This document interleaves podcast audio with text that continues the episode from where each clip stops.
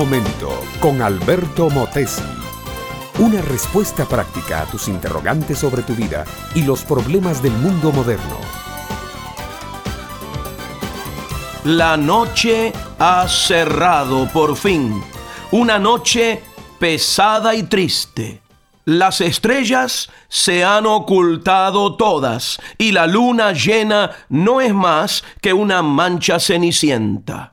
Un grupo de hombres dormita entre los árboles del huerto. Son los apóstoles de Jesús. Están cansados, agobiados, sufren una tristeza infinita que no se pueden explicar ni pueden quitar. Más allá, retirado de ellos, el Señor está orando, se está acercando para él la hora crucial, la hora terrible del supremo sacrificio. Y el Señor busca consuelo y fortaleza en la oración y en la comunión con el Padre. Su agonía de espíritu es tal que gruesas gotas de sudor de sangre resbalan por sus sienes de marfil y caen en la tierra, una tierra acostumbrada a sorber sangre. No es que tema a la muerte ni tema al sufrimiento. El Señor Jesús no le teme a nada.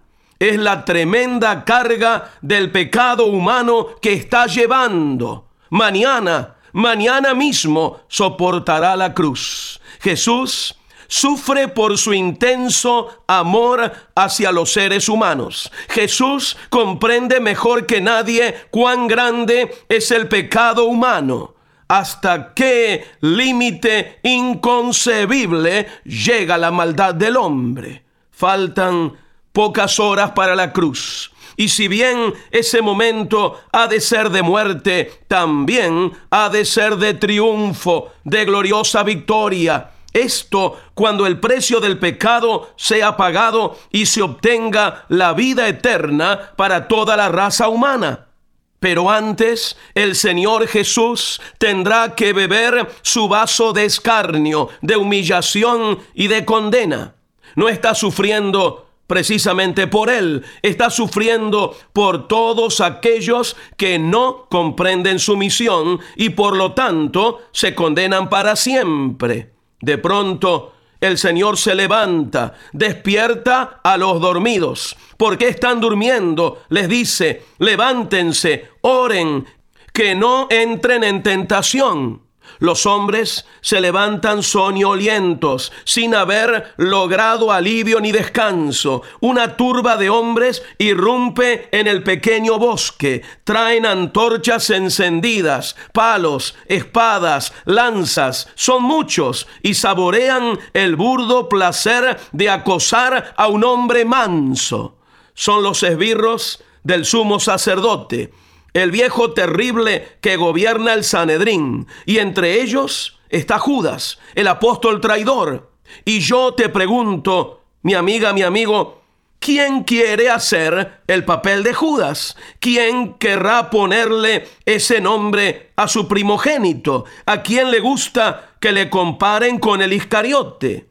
Pues cuando nos decimos cristianos y no cumplimos cabalmente con la enseñanza de Cristo, representamos penosamente ese papel. Cada vez que mentimos, en cada ocasión en que nuestra soberbia nos impide considerar a nuestro prójimo, cada vez que faltamos a nuestro compromiso con Dios, nos guste o no, estamos representando a Judas el traidor. Dios no se engaña con nuestra religiosidad. Él quiere ver en nosotros un corazón puro y recto y el único que lo puede limpiar y transformar se llama Jesús. Este fue Un Momento con Alberto Motesi. Escúchanos nuevamente por esta misma emisora. Educación que transforma. ¿Te quieres preparar mejor? Visita Facebook y busca Alberto Motesi University.